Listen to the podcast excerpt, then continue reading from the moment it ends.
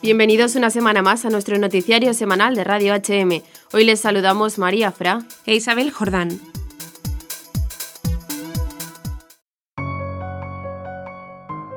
Continúa la manipulación de los medios de comunicación sobre el tema de los abusos sexuales en la Iglesia. Ante los últimos escándalos en la Iglesia sobre abusos a menores, algunos medios de comunicación manipulan las noticias a su conveniencia, sin buscar dar una noticia cierta, sino generar opinión hacia una determinada dirección, normalmente la de generar una fuerte oposición hacia la Iglesia y muy especialmente hacia el Estado clerical. Una de las víctimas de este modo de actuar ha sido el obispo Kevin C. Rhodes, quien fue presentado por los medios de comunicación como culpable de abuso a menores sin que se hubiese realizado ninguna investigación, anulando así el estado de presunta inocencia hasta que se demuestre lo contrario, avalada por el derecho penal. Pues bien, después de una exhaustiva investigación realizada por la Fiscalía del Condado de Dauphin, se ha comprobado que era totalmente inocente, pero ahora, ¿quién le devuelve la fama?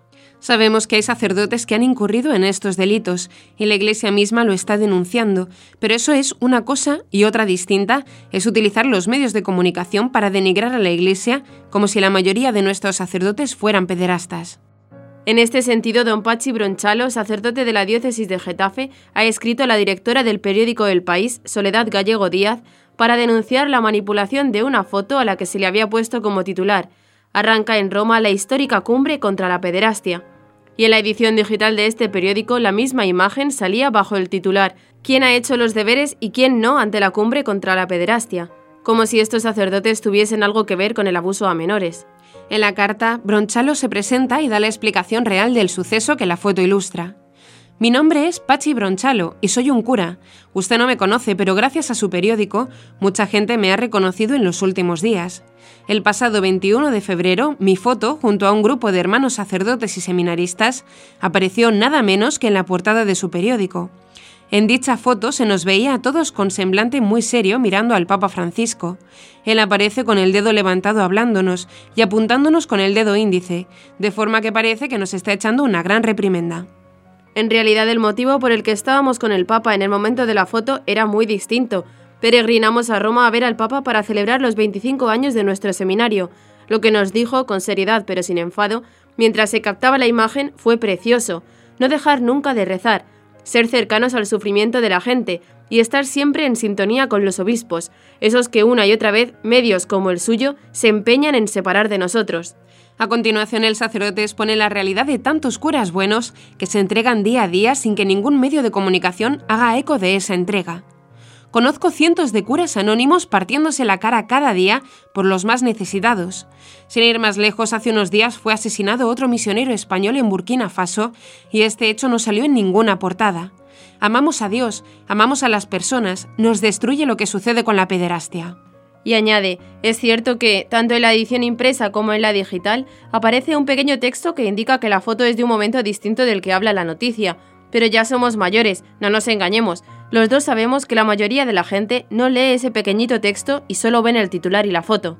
Los dos sabemos que una foto en la que aparentemente el Papa regaña a unos sacerdotes jóvenes es muy golosa para conseguir en el lector la impresión de que todos los curas somos malos y crear un sentimiento negativo hacia nosotros. Los dos sabemos que gran parte de lo que mañana se comente en puestos de trabajo, peluquerías y bares va a depender de lo que ustedes escriban e ilustren hoy.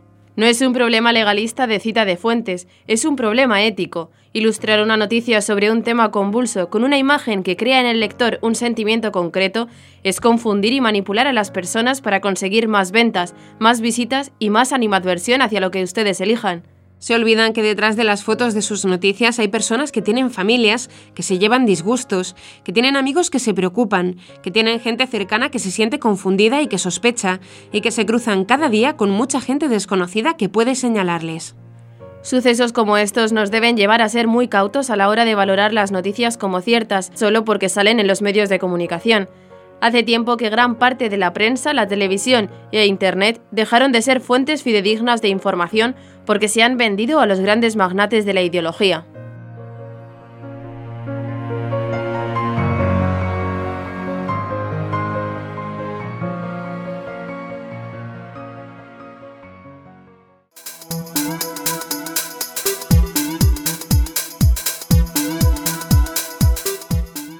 Comienza el noticiario. Comenzaremos con las noticias de interés internacional. Nicaragua, todos juntos alcanzando la paz por medio del diálogo. México, más de 37.000 jóvenes participan en peregrinación a Cristo Rey. Italia, celebrar la Pascua con una peregrinación a Fátima, Lourdes o Roma. Estados Unidos, protección de los niños que sobreviven a un aborto.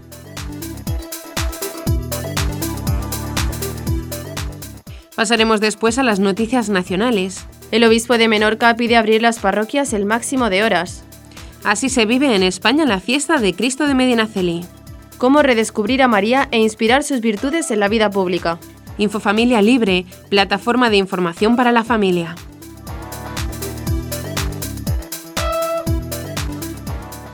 Y por último comentaremos algunas de las noticias más destacadas de la Santa Sede. Itinerario para la conversión durante la cuaresma. Un benedictino dirigirá ejercicios espirituales del Papa Francisco. Catequesis del Papa, la confianza en Dios nos hace pedir lo que necesitamos.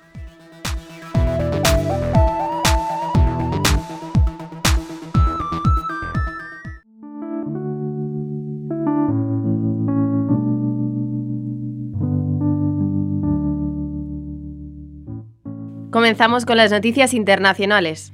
El miércoles 27 por la mañana se inició en Managua el Encuentro por el Entendimiento y la Paz, en el que diferentes delegaciones se han reunido para abordar diversos temas. La sesión se prolongó hasta el jueves 28, estando presentes como testigos en esta primera sesión de la negociación el cardenal Leopoldo Brenes, arzobispo de Managua y presidente de la Conferencia Episcopal de Nicaragua, y el nuncio apostólico Woldemort Stanislaus Sommertag. Al final del día, en una conferencia de prensa, el nuncio leyó el comunicado de prensa donde detalló los trabajos de la jornada. La sesión se celebró en el campus del Instituto INCAE, la mejor escuela de negocios a nivel latinoamericano. En el comunicado, el nuncio dijo que en esta primera sesión se trabajó en la aprobación de la hoja de ruta, que es la normativa del funcionamiento de la negociación. De la propuesta inicial de 12 puntos se lograron la aprobación de 9. Por su parte, el nuncio transmitió un saludo y una oración del Santo Padre en esta apertura de estas nuevas negociaciones en Nicaragua para que se resuelvan con sentido de responsabilidad cuestiones abiertas por el bien de todos. El nuncio hizo referencia a las palabras que el Santo Padre envió al presidente Daniel Ortega en mayo del 2018. Estas son las palabras que el Papa escribió.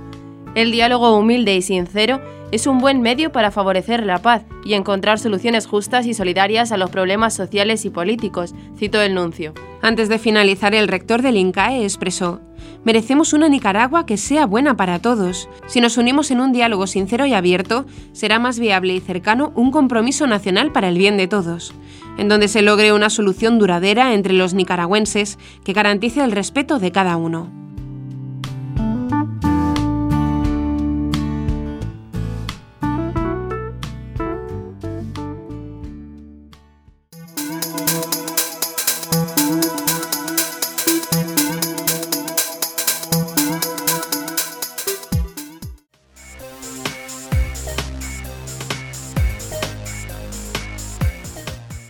Más de 37.000 jóvenes procedentes de todo México participaron en la 36 peregrinación organizada por el Movimiento Nacional Juvenil Testimonio y Esperanza al Cerro del Cubilete, donde se encuentra el notable monumento a Cristo Rey. El evento celebrado el pasado 23 de febrero fue la ocasión para que los jóvenes católicos reflexionaran sobre el testimonio cristiano en la vida pública bajo el lema Jóvenes a la política, compromiso de fe, solidaridad y paz.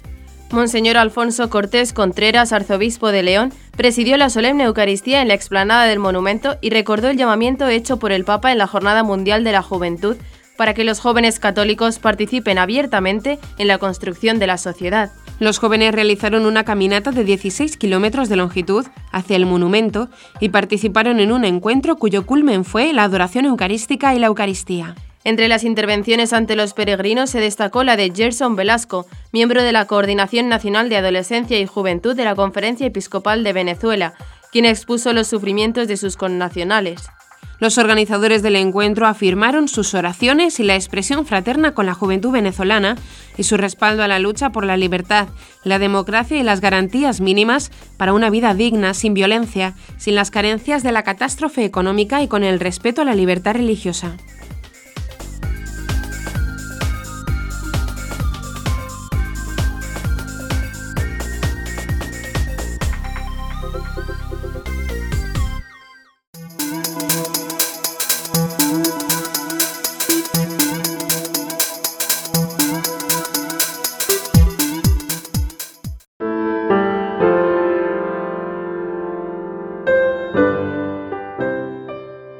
Una invitación a vivir el misterio de la fe peregrinando durante la Pascua, la obra romana de las peregrinaciones, ORP, ha desarrollado tres propuestas para celebrar este tiempo de un modo especial. Se trata de la Santa Pascua en Roma, Fátima o Portugal.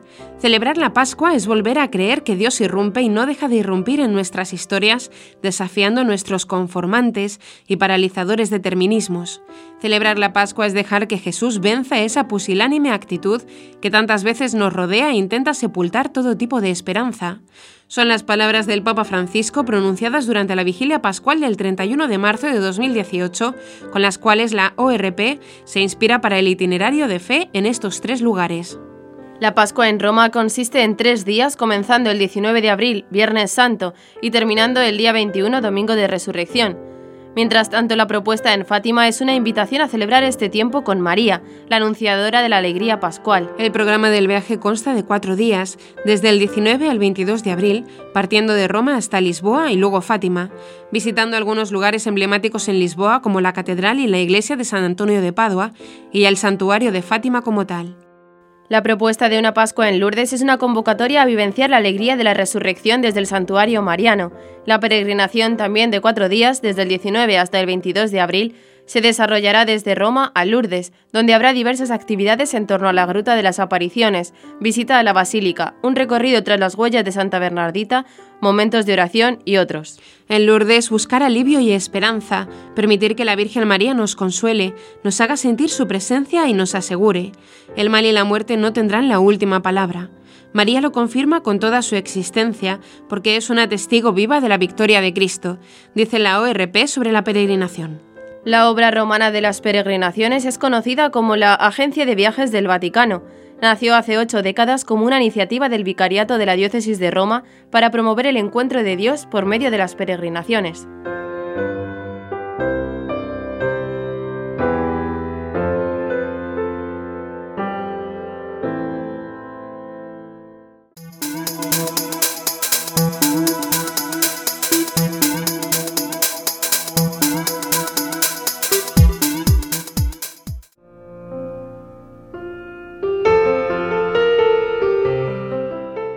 Los republicanos de la Cámara de Representantes de Estados Unidos van a proponer la votación de una nueva versión de la Ley de Protección de Supervivientes del Aborto tras ser rechazada por los demócratas en el Senado.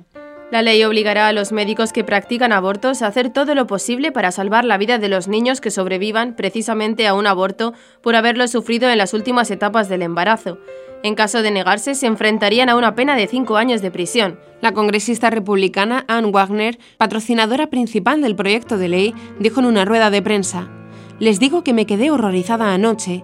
Estuve en el Senado y observé a los senadores demócratas de los Estados Unidos votar en contra de la ley y, francamente, apoyar lo que yo creo que es un infanticidio. Recordó que la Constitución establece el derecho a la vida, la libertad y la igual protección ante la ley. No creo que nuestros padres fundadores hayan puesto un límite de edad a esa protección igualitaria ante la ley. En varios estados de Estados Unidos es legal el aborto hasta la etapa final del embarazo, lo cual provoca en ocasiones que los niños sobrevivan a la intervención médica que busca su muerte. Steve Scalise, congresista republicano presente en la rueda de prensa, aseguró que las familias estadounidenses se sorprenden al escuchar que en muchos estados es legal matar a un bebé después de que nazca vivo. En ninguna parte de Estados Unidos debería ser legal y sin embargo, en casi la mitad de los estados del país, un bebé que nace vivo no tiene las mismas protecciones legales que todos los demás. Esto tiene que cambiar.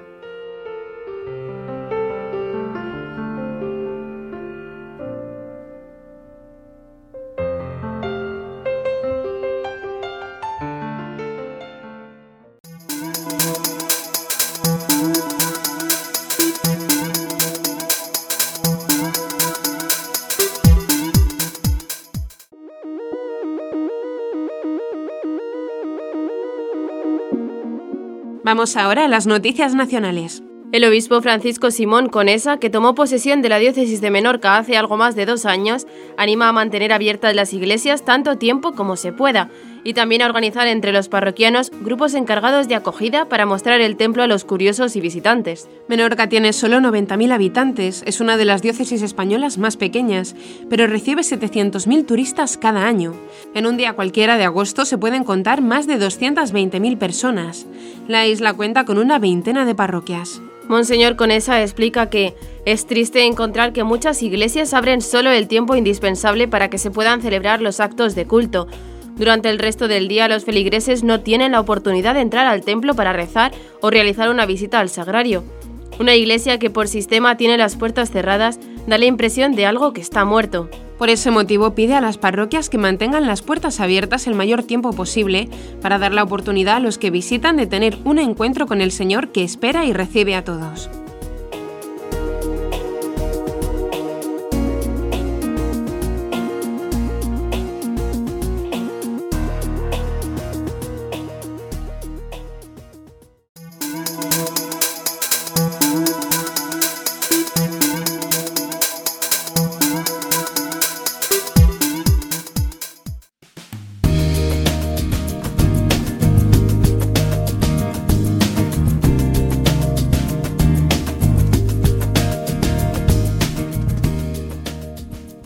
La Basílica de Nuestro Padre Jesús de Medinaceli en Madrid, España, que es custodiada por los padres capuchinos, ha comenzado los homenajes a su imagen titular con ocasión de su fiesta este viernes primero de marzo. El templo, en unión con la cofradía de nuestro Padre Jesús Nazareno de Medinaceli, ha preparado un amplio programa de cultos que comenzaron este martes 26 de febrero con el inicio del triduo en honor a la imagen de Jesús penitente el cual se prolongó hasta el 28 de febrero con celebración eucarística y predicación cada día a las 20 horas, concluyendo con el besapié a la imagen de nuestro Señor. Ya el primer viernes de marzo los tributos a Cristo penitente comenzaron a las 10 de la mañana con una misa.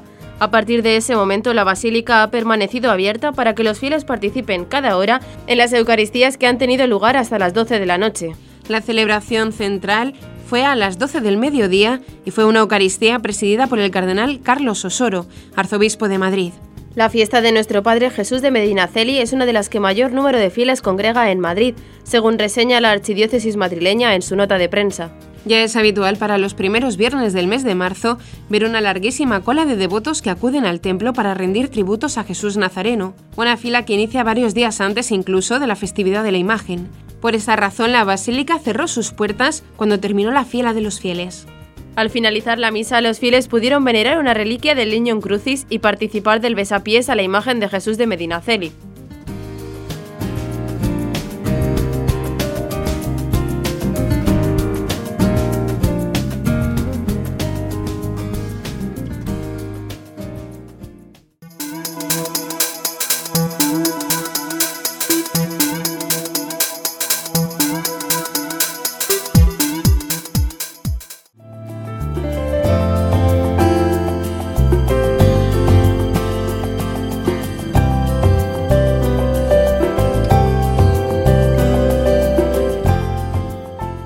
La Facultad de Teología San Vicente Ferrer de Valencia acogió la presentación del libro Sociología Mariana, elaborado por 10 autores españoles e iberoamericanos, que pretende decirle a este mundo secular que lo mejor que podemos hacer es redescubrir a María, imbuyendo sus virtudes en la vida pública.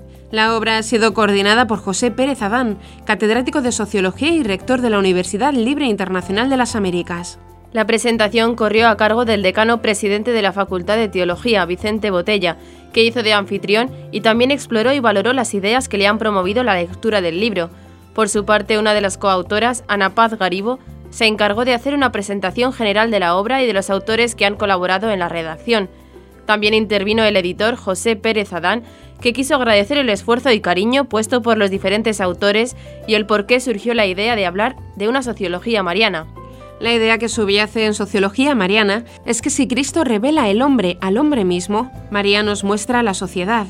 Así, según los autores, hay un modo mariano de entender las relaciones humanas y en este sentido se puede decir que hay una economía mariana, un derecho mariano, una política mariana y también una sociología mariana. Redescubrir a María consiste en practicar la humildad, el respeto al cuerpo y el espíritu de servicio, entre otras virtudes que podemos etiquetar como marianas, no ya cada uno como individuos, sino como grupos y colectivos de gente. Se desprende que esa humildad también ha sido hecha para que la vivan las naciones, las empresas, los millennials o los equipos de fútbol. El texto aborda con claridad y precisión temas como el género, la secularización y el religamiento, la mujer en la Iglesia, el progreso humano o la distinción entre lo sagrado y lo profano, y lo hace con un lenguaje asequible al gran público. Hay un halo de novedad en el libro que agrada al tiempo que sorprende.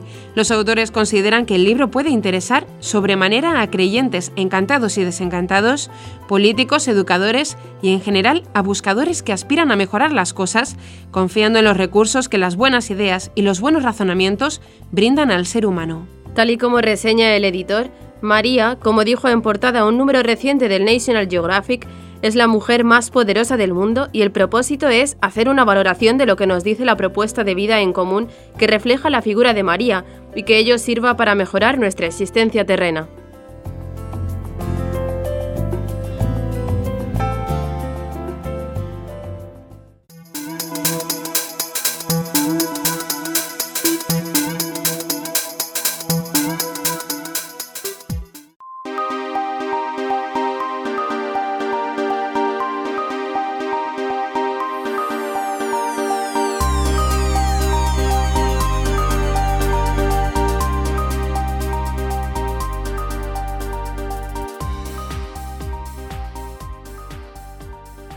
Infofamilialibre.com es una página web creada para la familia en la que colaboran fieles laicos, sacerdotes y consagrados católicos, todos conscientes de que el futuro de la humanidad se fragua en la familia. Como expresó San Juan Pablo II en la exhortación apostólica Familiaris Consorcio, la Iglesia, consciente de que el matrimonio y la familia constituyen uno de los bienes más preciosos de la humanidad, quiere hacer sentir su voz y ofrecer su ayuda a todo aquel que, conociendo ya el valor del matrimonio y de la familia, trata de vivirlo fielmente, a todo aquel que, en medio de la incertidumbre o de la ansiedad, busca la verdad, y a todo aquel que se ve injustamente impedido para vivir con libertad el propio proyecto familiar, sosteniendo a los primeros, iluminando a los segundos y ayudando a los demás. La Iglesia ofrece su servicio a todo hombre preocupado por los destinos del matrimonio y de la familia.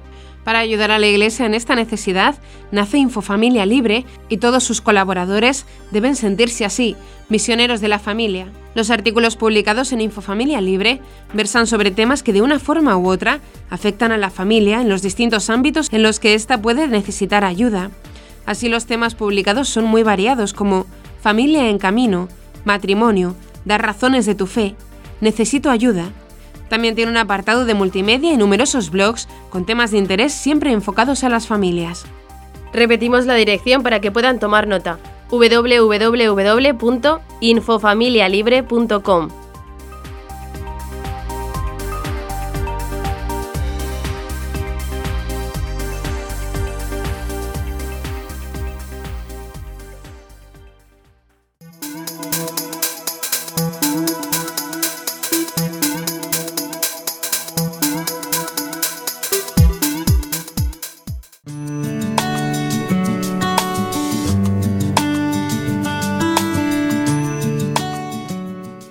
Vamos por último a las noticias de la Santa Sede.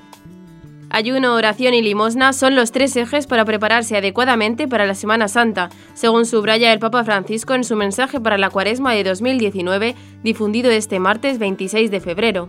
En el mensaje titulado La creación expectante está aguardando la manifestación de los hijos de Dios, el Santo Padre destaca que el misterio de salvación que ya obra en nosotros durante la vida terrena es un proceso dinámico que incluye también a la historia y a toda la creación.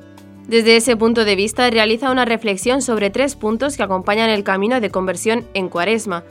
Francisco señala que la celebración del Triduo Pascual de la Pasión, Muerte y Resurrección de Cristo, culmen del año litúrgico, nos llama una y otra vez a vivir un itinerario de preparación, conscientes de que ser conformes a Cristo es un don inestimable de la misericordia de Dios. Si el hombre vive como hijo de Dios, si vive como persona redimida que se deja llevar por el Espíritu Santo y sabe reconocer y poner en práctica la ley de Dios, comenzando por la que está inscrita en su corazón y en la naturaleza, beneficia también a la creación, cooperando en su redención.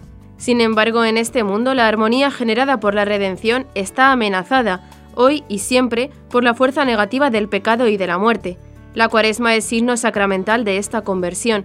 Es una llamada a los cristianos a encarnar más intensa y concretamente el misterio pascual en su vida personal, familiar y social, en particular mediante el ayuno, la oración y la limosna, concluyó el Papa Francisco.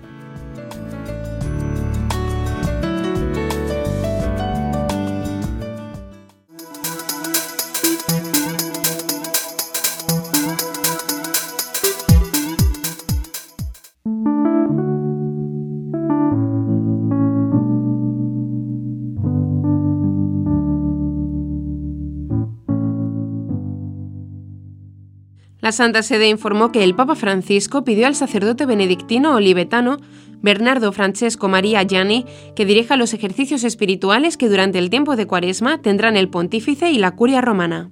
Los ejercicios espirituales se realizarán en la localidad italiana de Arriccia, del 10 al 15 de marzo, y durante esos días se suspenderán todas las audiencias, incluida la catequesis del miércoles 13 de marzo, sexto aniversario de la elección del Papa Francisco.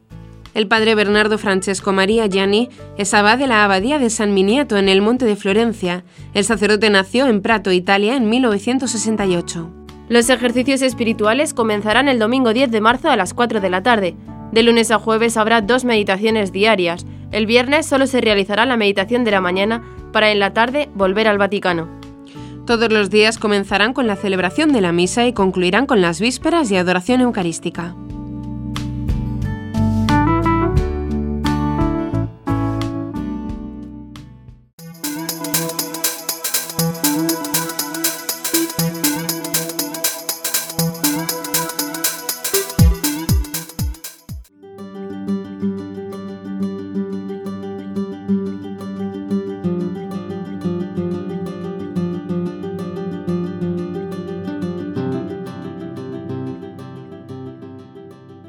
Santificado sea tu nombre, una de las primeras súplicas del Padre Nuestro, tema de la catequesis del Papa Francisco en la audiencia general del miércoles 27 de febrero de 2019.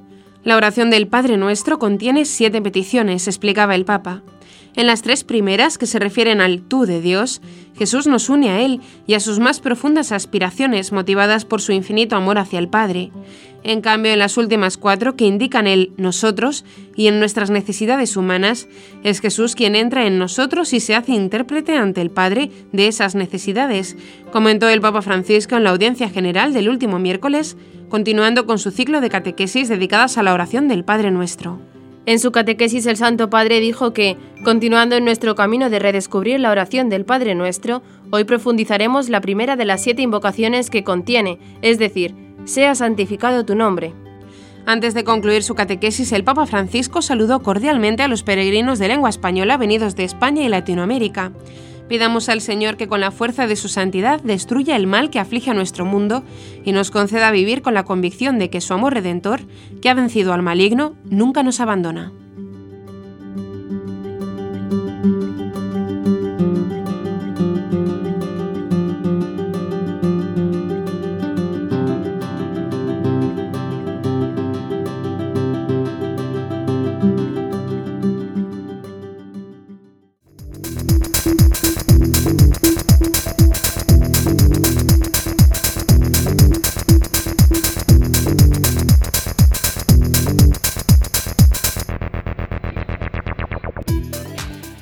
Y hasta aquí nuestro informativo semanal. Esperamos que haya sido de su agrado.